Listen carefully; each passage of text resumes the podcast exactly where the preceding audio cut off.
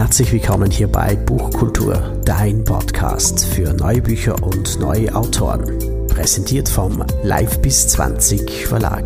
Wir geben deinem Buch ein Zuhause. Herzlich willkommen hier bei Buchkultur. Neue Autorinnen, neue Bücher und wieder eine Autorin hier bei mir auf der Frankfurter Buchmesse. Herzlich willkommen, liebe Susanne Burzel. Vielen Dank, dass ich hier sein darf, Herbert. Und ich freue mich sehr, dass mein Buch hier auf der Buchmesse ist. Natürlich. Deswegen sind wir ja hier. Wie gefällt es dir hier so, also die ersten Eindrücke des heutigen Tages? Sehr grandios. Also vor allen Dingen freue ich mich, dass ich noch weitere Autorinnen und Autoren hier kennenlernen durfte auf der Frankfurter Buchmesse von deinem Verlag hier am Stand Live bis. Und es ist einfach grandios, sich auszutauschen und wirklich auch das Flair von deinem Verlag auch zu spüren. Was ist der Flair?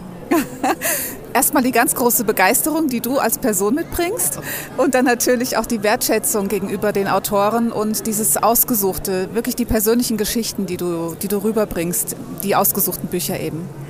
Das ist mir auch äh, das Aller, Allerwichtigste, denn äh, man sollte ja Geschichten erzählen und Geschichten, es sind Geschichten am schönsten, die wirklich von Menschen nicht erfunden sind, sondern auch Menschen, äh, die durch Menschen gelebt worden sind auf gut Deutsch gesagt. Ich hoffe, man hat mich jetzt verstanden, was ich meine. Aber du hast ja da ein Baumhaus zum Träumen geschrieben, zusammen mit der Alexandra Kittel-Völkel, die hat die Illustrationen gemacht aus Österreich. Da ist ja schon die erste österreich-deutsche äh, Zusammenarbeit äh, entstanden und es ist ein wunderschönes Buch. Um was und um, um warum hast du dieses Buch eigentlich geschrieben? Es geht eigentlich um die Abendroutine bei Kindern. Ich habe selbst zwei sehr, sehr wilde Kinder gehabt früher, beziehungsweise ich habe sie noch, aber sie sind mittlerweile fast erwachsen. Und wir haben damals, um zur Ruhe zu kommen, einfach mal äh, Geschichten gesucht, die wir zur Beruhigung auch lesen konnten abends, damit die Kinder runterkommen. Und wir haben nicht viel Literatur gefunden und irgendwann habe ich den Impuls gehabt, Mensch, schreib doch einfach dein eigenes Buch. Und so sind diese Geschichten entstanden. Das sind zehn Geschichten zum Vorlesen. Das sind Entspannungs- und Einschlafgeschichten für Kinder, um abends einfach nach einem hektischen Tag wieder zur Ruhe zu kommen und die Kinder sanft in die Entspannung zu führen. Und wenn man nicht selber lesen will, ja, gibt es noch etwas, oder? Ja, genau. Das ist mein Hörbuch. Das heißt, ich habe das ganze Buch natürlich auch eingelesen mit meiner sanften Stimme. Genau.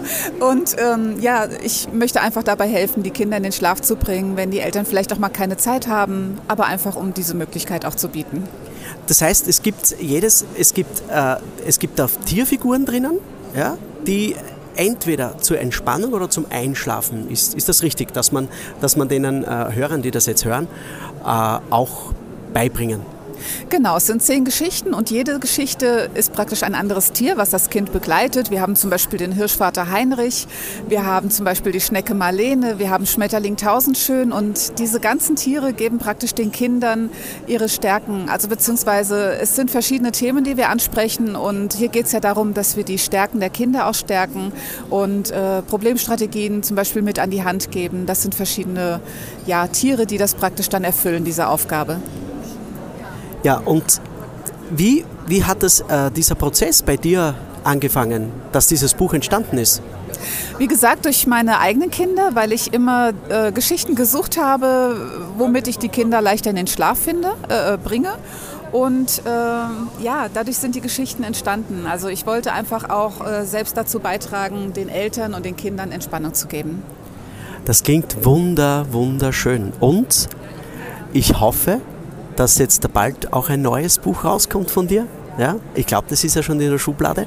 Und äh, über was würdest du dich am meisten freuen, ein Baumhaus zum Träumen, wenn du welche Rückmeldung eines Elternpaares bekommen würdest? Die schönste Rückmeldung ist einfach, dass ich helfen konnte, Kindern und Eltern gleichermaßen wertvolle Zeit miteinander zu schenken ähm, die Wertschätzung auch zwischen Kindern und Eltern zu stärken und natürlich auch, dass, äh, ja, dass ich ein Stück auch dabei sein darf, äh, wenn, wenn alle sich entspannen dürfen. Das ist ganz, ganz wichtig, gerade in der heutigen hektischen Zeit, wenn Entspannung stattfindet. Und deswegen, das ist mein Hauptanliegen. Darüber freue ich mich am meisten. Schöner kann man einen Podcast hier bei Buchkultur nicht beenden. Und äh, das waren wir jetzt äh, hier von der Frankfurter Buchmesse direkt von Live bis 20 auf dem Hauptverbandsstand des österreichischen Buchhandels. Und wir flattern jetzt dahin wie Schmetterling tausendschön interviewt von Hirschvater Heinrich. Ganz genau, das machen wir. Ciao. Tschüss.